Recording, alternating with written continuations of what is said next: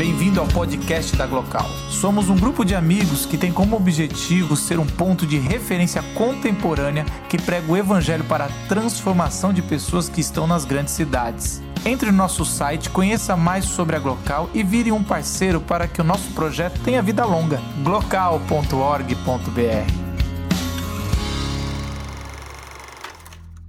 Eu separei um texto aqui que eu não sabia tantas coisas técnicas da praça, mas eu estudei bastante teologia, então eu consigo é, interpretar e trazer para nós um pouco do autor bíblico. E uma das coisas bonitas que a Bíblia começa é com uma poesia de alguns capítulos. E diz assim, Gênesis 2, 8 e 9, fala: Ora, o Senhor Deus tinha plantado um jardim no Éden para os lados do leste ali colocou o homem que formara. Então o Senhor Deus fez nascer no solo todo tipo de árvores agradáveis aos olhos e boas para o alimento. E no meio do jardim estavam a árvore da vida e a árvore do conhecimento do bem e do mal. Uma das coisas mais comuns de erro de interpretação quando se lê a poesia a, do Gênesis que ela traz é que a gente pensa que Jesus, que Deus construiu um jardim e botou um homem. Não. A narrativa de Gênesis 1, ela vai falar que Deus criou todas as coisas. Tudo é o palácio de Deus, a criação é onde Deus decidiu ficar e reinar. Mas ele decidiu fazer um jardim. Bom, a palavra jardim naquela época, no hebraico, é muito mais complicado do que o jardim que a gente tem hoje. Primeiro, que é um jardim frutífero. Alguns diriam que isso era um pomar que Deus fez. Ah, naquela época era comum se fazer, naquela época não da criação, na época que foi ah, escrito o Gênesis, ah, depois, ah, não sei qual é a sua linha teológica, ou depois de milhões de anos, ou depois de algumas centenas de anos, mas assim, quando foi escrito a Gênesis, é, os grandes reis eles tinham seus jardins, aonde eram algo privado deles, tanto que você vai se lembrar de Nabucodonosor com o seu jardim suspensos e outros jardins que tinham o seu reino. Esse jardim não é um jardim porque Deus coloca pessoas lá. Então ele está entre um parque e um jardim, por isso que eu chamaria de Praça do Éden. É um lugar público, mas que contém todo tipo de vegetal, mas era um lugar de relacionamento. É um lugar que Deus fez intencionalmente para se relacionar. É uma praça. O jardim é algo maravilhoso, é um espaço livre, um lugar onde Deus fez de toda a criação. Isso é uma coisa bacana que eu preparei minha, do que eu ia falar, mas eu fico ouvindo a Elaine, eu vou montando. E eu fico pensando, de toda a criação, do mundo inteiro, Deus poderia colocar o homem em toda qualquer parte, ele decide colocar no espaço livre. É interessante. Eu acho que isso dá uma boa dica aonde nós vamos nos encontrar. Pessoas andam pela cidade querendo se encontrar, andando por São Paulo. São Paulo é essa coisa louca de amor e ódio eu não encontro ninguém, eu odeio São Paulo e eu amo São Paulo, isso cabe na mesma frase, talvez pouco, só paulista sabe dizer. Carioca ama muito o Rio. Eu não vejo muito ódio do Rio por carioca. Mas o São Paulista, ele, ele ama e ele odeia São Paulo, e isso está de boa, é assim mesmo. Existem semanas que nós queremos estar longe desse inferno. E existem semanas que a gente fala que tenho saudade do meu inferno. Então, essa é a cidade do vão que a gente procura, um vão para ter um ar e um respiro, e talvez às vezes a gente foge desse vão. A praça que está na criação, no Éden, é um lugar orgânico. As coisas vão crescendo conforme a sua ordem, a sua, a sua origem.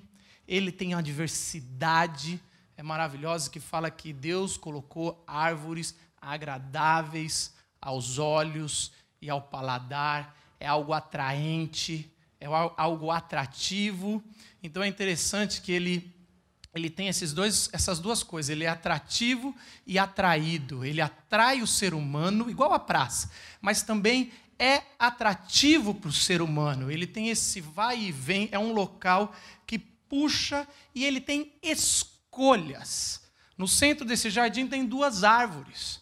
Tem a árvore da vida e a árvore do conhecimento do bem e do mal, aonde a gente vai começando a entrar na área teológica, e eu não sei se eu vou entrar muito nisso, mas é interessante que já, é, várias vezes nós gastamos tempo falando sobre a árvore do bem e do mal, que não tem nenhum problema o bem e o mal quando o casal que estava no, na praça do Éden escolheu, mas sim a escolha de desobedecer a Deus comendo do fruto. É muito diferente. A escolha de tomar, a, tomar rumo da sua própria vida criou o anti-Éden, o anti-criação, o asfalto, o cimento. O anti-Éden é produção em série, não é mais orgânico. O anti-Éden é modelos ideais e não a diversidade de pessoas que talvez nem sequer se encaixam em nenhum modelo a ser produzido. O anti-Éden não é colorido, mas são 50 tons de cinza. O anti-Éden não tem sabor, ele não é agradável aos olhos e nem ao paladar, ele não tem sal, nem açúcar e nem uma pimentinha. O anti-Éden é um lugar sem escolha. O anti-Éden é a cidade sem praça, sem vão, sem espaço livre. Esse lugar é apavorante. Esse lugar é o bem e o mal. Esse lugar é uma escolha mal feita. Esse lugar é um espaço que tentou ser praça, mas não quis o relacionamento. Aonde a praça é o lugar onde você se expõe, na praça do Éden, Adão e Eva se esconderam. Por que, que você está numa praça se escondendo, Adão? Não sou eu, é a mulher que você pôs aqui. Eva, por que você está numa praça se escondendo? Que coisa ridícula. Ninguém se esconde em praça. A praça é o lugar público.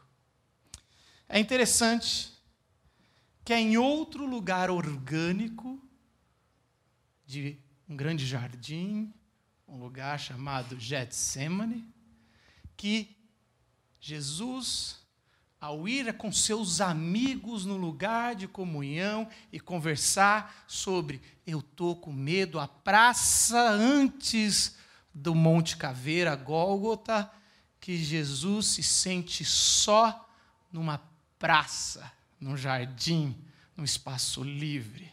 E naquele jardim, no Getsemane, ele se, se, ele, ele se doa para morrer, para trazer de volta o espaço de praça para a alma humana. É interessante que na, no Getsemane ele escolhe a morte para que a árvore da vida volte para o centro da cidade. No Getsemane, ele escolhe a cruz para que a árvore da vida volte para o centro da sua alma na morte, que a gente acredita que é uma morte de um por todos, ele libera o todo para um, para você, para mim e por um. Ele faz isso. Por que ele faz isso? E eu queria encerrar com Marcos 8, 35, onde ele previu isso. Pois quem quiser salvar a sua vida, a perderá. Mas quem perder a sua vida, por, uma, por minha causa e pelo Evangelho, a salvará.